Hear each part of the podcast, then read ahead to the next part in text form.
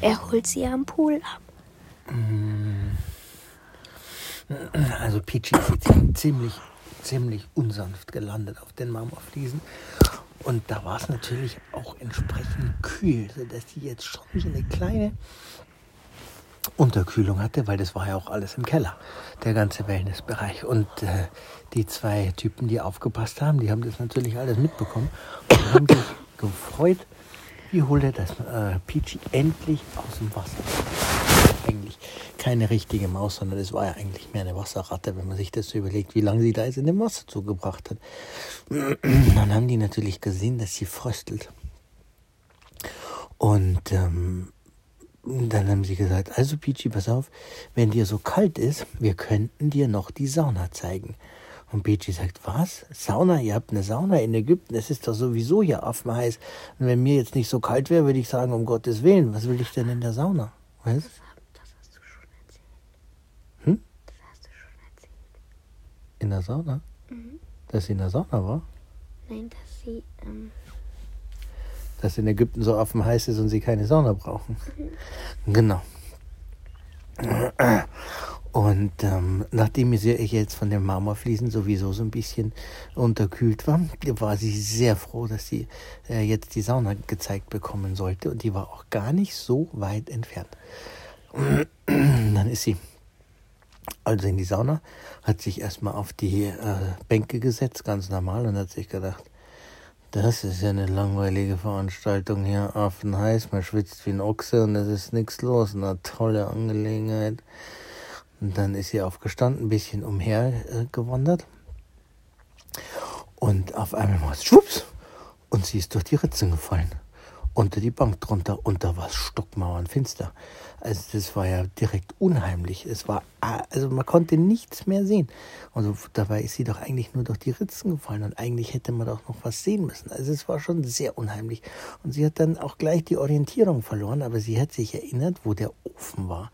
Und da, wo der Ofen war, da musste es ja schließlich warm herkommen. Also ist sie stehen geblieben, hat die Nase in jede Richtung langsam gedreht, einmal im Kreis, bis sie gemerkt hat, ah, von da kommt es am wärmsten. Und dann hat sie sich direkt auf die Socken gemacht, äh, um irgendwann bei diesem Ofen rauszukommen.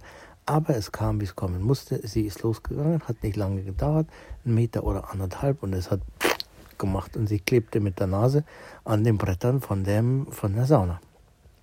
Aber es war unten ein ganz dünner Spalt, wo sie vielleicht durchkommen konnte. Und dann hat sie ganz tief ausgeatmet, dass sie so flach geworden ist wie eine Flunder, hat alle Viere von sich gestreckt, die Ohren eingezogen, die Nase extra lang gemacht und ist dann quasi nur auf den Fingerspitzen und den Zehenspitzen hat sie sich vorwärts bewegt, dass sie ganz knapp unter dem Schlitz durchkam. Und da ist sie dann Gott sei Dank auch durchgekommen und ähm, hat dann den Ofen gesehen. Und der Ofen, der war ganz schön hoch. Die Sauna war ja auch riesig. Also es musste wirklich ein großer Ofen sein. Und dann hat sie gedacht, na, also hier unten ist ja nicht so clever, wenn man vorm Ofen steht, weil die Hitze, die steigt ja immer nach oben. Also und an dem Ofen hochzuklettern war es auch nicht, war auch nicht besonders clever, weil der ist ja knallenheiß gewesen. Und das Risiko, über die Bänke zu klettern, dann wieder dahin zwischen den äh, ähm, Brettern durchzufallen in der Ritze und dann wieder nur ganz knapp da unten durchzukommen, das war ja also das Risiko deutlich zu hoch. Aber sie musste jetzt irgendwie vom Boden nach oben zum Ofen, wo es, schön warm war, weil sonst würde sie ja gar nicht warm werden. Und dann hat sie sich an äh, Gran Canaria erinnert wo sie ja aus dem 18. Stock des Hotels gesprungen sind.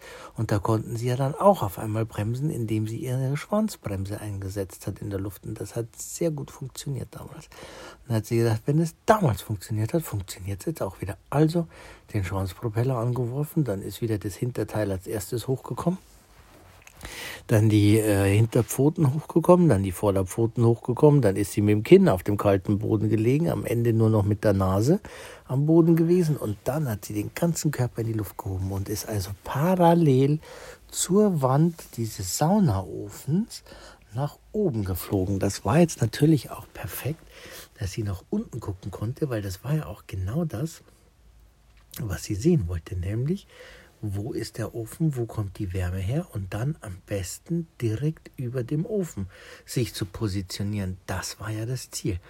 Und als sie schließlich oben am Rand des Ofens war, Ofens war da war es schon ziemlich warm. Es war schon wirklich knackig. Es war noch nicht so, dass man sich verbrannt hätte, aber es war schon wirklich also sehr warm. Und ähm, was sie gemerkt hat, ist, dass die Luft in dem Ofen, die ist ganz schnell nach oben gestiegen.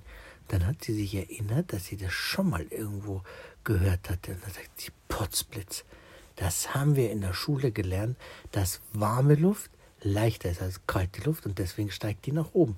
Da wollen wir doch mal sehen, ob wir das für einen großen Spaß nutzen können. Und ähm, hat dann also nur die Steine gesehen, ist noch ein bisschen weiter nach oben geflogen, weil es war einfach viel zu heiß an der Stelle. Und ist dann direkt über den äh, Ofen geflogen. Was sie allerdings nicht gesehen hat, war, dass über ihr der Kamin war, wo die warme Luft dann also äh, in den Kamin ist, dass die Leute nicht ersticken. Was? Ähm, und äh, dass die Abgase dann nach oben weggetragen werden. Und da war es aber gerade so richtig schön gemütlich warm. Das Doofe war nur, dass ihre Nase am nächsten an diesen heißen Steinen war. Das heißt, die hat schon fast geglüht.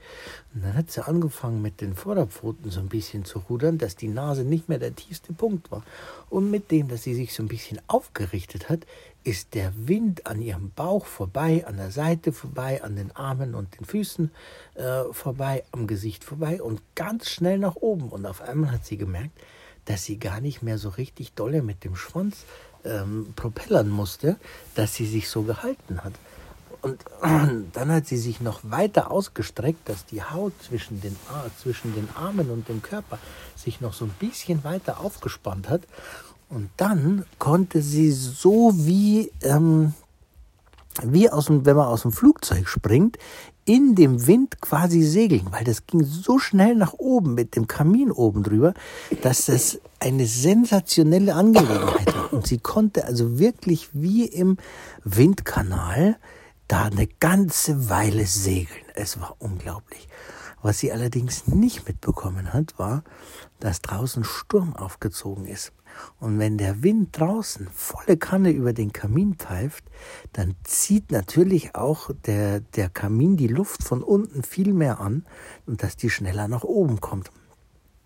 Und das konnte Peach ja nicht sehen, damit konnte sie nicht rechnen und ist dann also und ist dann also wie im Windkanal von ganz unten aus der Sauna durch diesen ellenlangen Kamin bis ganz nach oben geschleudert worden und sie konnte sich gar nicht so klein machen, dass sie unten wieder rausgekommen wäre. Und der Kamin ist dann nach oben auch immer schmaler geworden, so dass die Luft immer schneller durch ist und dann ist sie wie aus einer Kanonenkugel oben aus dem Palast, aus dem Kamin am Palast rausgeschleudert worden und eine ganze Ecke nach oben, so dass sie ähm, ganz Ägypten von oben sehen konnte und schon die äh, Krümmung der Erdkugel gesehen hat. Es war der nackte Wahnsinn. Und dann ist ihr das erste Mal aufgefallen, wie weit sie eigentlich von Paul und Carlos weg ist.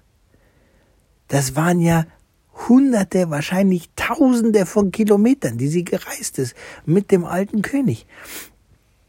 Und die haben sich bestimmt furchtbare Sorgen gemacht. Das ist ihr da erstmal aufgefallen, weil das war ja auch ein einziges Abenteuer. Und sie ist immer noch weiter nach oben geflogen und hat sich gedacht, oh, oh, oh, oh, oh, das kann ich so nicht lassen.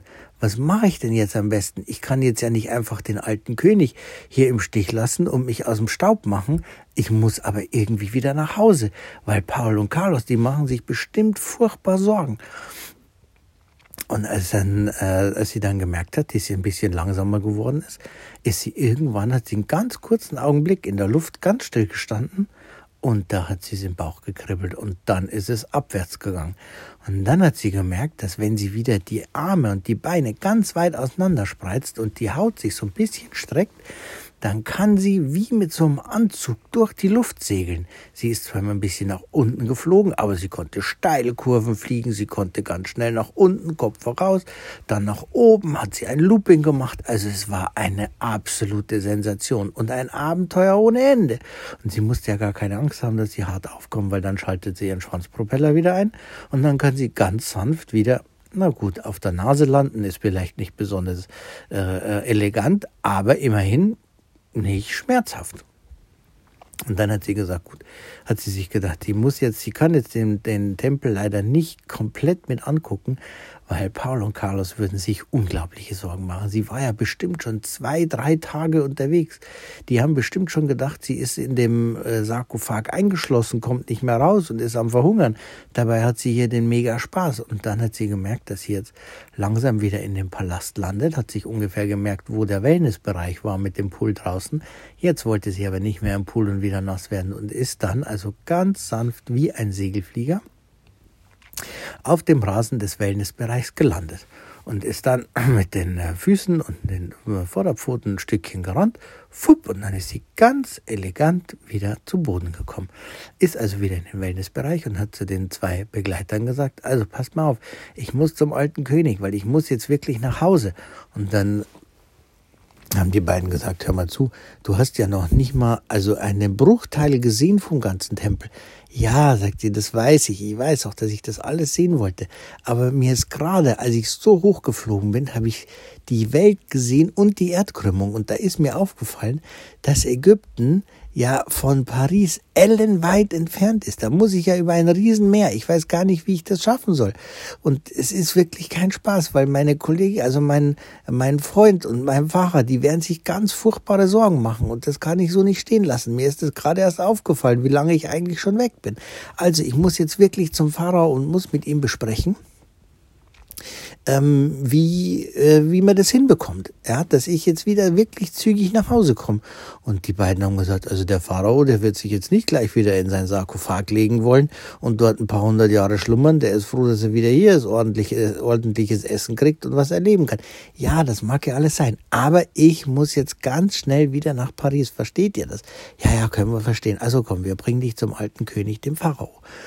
Und kaum waren sie da, war der äh, alte König ein wenig verstimmt, weil er hat ja gesagt, er würde also zurück in den Wellnessbereich kommen. Und jetzt äh, treten, treten die hier an und wollten ihn irgendwie in seiner Arbeit stören. Und dann ist hin und hat gesagt, hör mal zu, alter König, ich habe ein Problem. Ich, ich habe gerade erst bemerkt, dass ähm, ich schon so lange von meinen Freunden weg bin, schon mehrere Tage und Nächte. Die wussten ja gar nicht, dass ich, äh, ähm, wo ich bin. Die haben ja nur gesehen, dass ich wieder mal ein Abenteuer erleben wollte, in den Sarkophag gestiegen bin und dass ich jetzt mit dir hier unterwegs bin und wohlauf bin. Das wissen die ja gar nicht. Die machen sich bestimmt furchtbare Sorgen. Und ich muss ganz dringend und ziemlich zügig wieder zurück ähm, nach Paris. Aber ich kann dir was versprechen, mein lieber Pharao. Wir machen ja eine Weltreise. Und wenn wir eine Weltreise machen, dann komme ich auf dem Weg der Weltreise wieder hier bei dir vorbei und dann gucken wir uns vielleicht zusammen deinen ganzen wunderschönen Palast an. Wie wär's damit? Dann hätte ich was, worauf ich mich freuen kann. Du würdest dich vielleicht auch freuen. Ich würde den ganzen Palast sehen und noch dazu würden meine beiden besten Freunde Paul und Carlos vielleicht auch den Palast mit angucken dürfen. Und der alte König sagt, na ja, also wenn ich ehrlich bin, ich hätte dir schon gerne noch mehr gezeigt. Aber ich kann natürlich auch verstehen, dass du nicht möchtest, dass es deinen besten Freunden schlecht geht, nur weil du ein kleines Abenteuer erlebt hast. Die Frage ist nur, wie kommst du jetzt von Ägypten zurück? Also ich habe keinen Bock, mich jetzt sofort wieder in den Sarkophag zu legen. Und wir haben ja eine Reise gemacht. Also ähm, irgendwie müssen wir das jetzt anders organisiert bekommen. Und dann hat äh, Peachy gesagt, pass auf, alter Pharao, ich habe eine Idee. Du hast doch hier Spitzenhandwerker, oder? Ja, genau. Pass mal auf. Können wir das nicht so machen, dass wir den Schornstein, der, den ich jetzt rausgesegelt bin. Wie, du bist doch im Schornstein rausgesegelt? Ja, mir war im Pool so kalt und dann bin ich in die Sauna und dann bin ich mit meinem Schwanzpropeller was ist denn ein Schwanzpropeller, Peachy? Dann hat sie ihm das erklärt. Er sagt, das ist ja eine Mega-Erfindung. Wieso bin ich da noch nie drauf gekommen? Ein Schwanzpropeller, das muss ich meinen ägyptischen Mäusen hier mal erzählen. Vielleicht fliegen die dann hier auch durch die Stadt. Naja, vielleicht erzähle ich es auch lieber nicht. Ja, auf alle Fälle sagt er, was ist dann passiert? Ja, dann bin ich mit meinem Schwanzpropeller über das Feuer geflogen und dann ist draußen Sturm aufgezogen der ist ja auch immer noch. Und dann, egal, sagt er, genau, wird der Wind immer schneller. Und dann sagt der Pfarrer, pass auf, ich habe eine Idee, ich habe eine Spitzenidee, wie du ganz schnell wieder nach Paris kommst. Ich lass jetzt sofort, das dauert nicht lange, ähm, den Schornstein noch eine ganze Ecke höher bauen. Und dann machen wir oben so eine Krümmung in den Schornstein rein. Und diese Krümmung, die zeigt genau nach Paris. Was hältst du davon? Genau auf den Louvre. So, genau so richten wir das ein. Da machen wir unten ein Riesenfeuer, machen die, die Blasebalke eben an, dass der, dass der Wind nach oben noch viel stärker wird. Und dann machst du so wie vorher im Windkanal, machst du dich ganz breit und äh, groß, sodass der Wind dich mitnehmen kann. Und dann schleudert es dich oben raus und zwar direkt bis nach Paris. Wenn du es nicht ganz schaffst, kannst du ja vielleicht mit deinem Schwanzpropeller noch ein bisschen nachhelfen, dass du direkt am Louvre wieder landen kannst. Was hältst du davon? Und Peachy sagt, Pharao, du bist der Beste. Du bist der absolut Beste. Genau so machen wir es. Er hat also sofort seine ähm, Arbeiter beauftragt, den Kamin noch ein Stück höher zu bauen und genau die Krümmung zu berechnen, dass sie genau nach Paris zeigt. Jetzt musste nur der Wind noch ein bisschen zunehmen und der Pharao hat gesagt, ich kenne mein Land hier. Der Sturm, der wird noch viel stärker. Wart's mal ab, du wirst auch noch ein bisschen Power brauchen, dass du übers Meer kommst, weil über Meer wollen wir nicht, dass du abstürzt und du musst eine ganze Reihe übers Meer fliegen. Und es kam genau so, wie es der Pharao gesagt hatte. Der Schornstein war fertig und es zog ein unglaublicher Sturm auf. Wir haben unten noch mehr Feuer gemacht, die Blasebalke anwerfen lassen im Keller und es herrschte ein Zug in diesem Kamin. Es war schon fast zum Angstkriegen. Aber das war der schnellste Weg für Peachy nach Hause. Und es kam genau so, wie sie es berechnet hatten. Sie ist oben aus dem Kamin rausgeschossen und in einem riesen Bogen über das gesamte Mittelmeer, über Griechenland, über Italien, über die Schweiz, über die Schweiz. In der Schweiz war noch jemand, da war der dicke Kurt, den hat sie auch noch gesehen auf der Alm, aber da war sie noch so hoch, dass sie keinen kleinen Zwischenstopp machen konnte. Ist dann also durch, über den ganzen Teil von Frankreich geflogen, bis sie in Paris den Eiffelturm gesehen hat und hat sich gedacht, Moment, der Louvre, der war ein bisschen näher und ein bisschen rechts vom Eiffelturm und auf der anderen Seite der Seine. Und genauso war es. Hat sie die Pyramide gesehen und dann wäre sie beinahe in die Seine gestürzt. Dann hat sie aber mit ihrem Schwanzpropeller noch ein bisschen nachgeholfen, sodass sie direkt auf der Spitze des, der Pyramide landen konnte. Und ist dann also schwuppdiwupp runtergerutscht und ähm, von außen wieder rein in die alte Ägyptenabteilung und hat sich gedacht, wo sind die beiden denn jetzt? Die waren nämlich nicht mehr da. Und in der nächsten Folge erfährst du, wie er sie wiederfindet.